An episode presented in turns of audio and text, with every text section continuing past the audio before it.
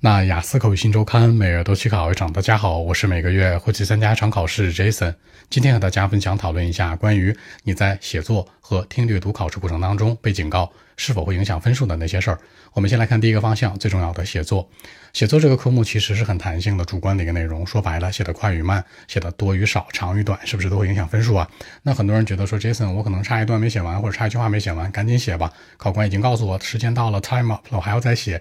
大家要注意，你一共会收到两到三次的警告的机会。如果达到三次以上的卷子会被马上没收。一次警告其实没什么。那如果达到一次以上，比如说两次左右到三次之间，其实这个分数多多少少就会受影响了，因为那巡考官会把你的这样的一个情况记在这个卷子上面。当然，这个说的是一个笔试考试环节当中的一个问题。当然，你可能是考机考的话，也会有这样的一个情况。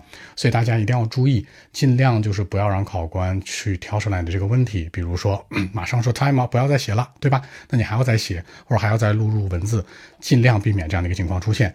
其次呢，就是听力和阅读，听力阅读也是这样的。其实你在写答案、整理答案的时候，觉得这个答案没写好，或者漏了一个，正在往上补一个，赶紧抓紧吧。他这边可能说停了，但他不会发现我。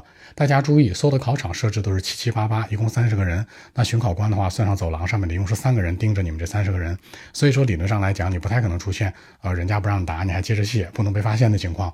所以呢，你一定要注意，有一次的警告其实不会影响分数，达到一次以上，比如两次甚至三。三次，那你的卷子或者说你的这样的一个答题情况都会被做记录，肯定会影响的分数的。所以说大家一定一定要切记，不要去违规。其次呢，补充一个口语的内容，口语当中没有违规的情况，有没有违规的现象出现呢？正常来讲是没有的。但是大家要注意，在口语考试过程当中，你不要出现中文。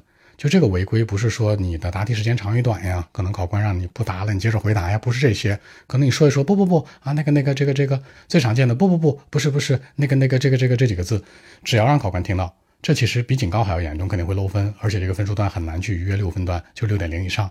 所以大家一定要高频注意，考试过程当中这些细节要把握的非常准。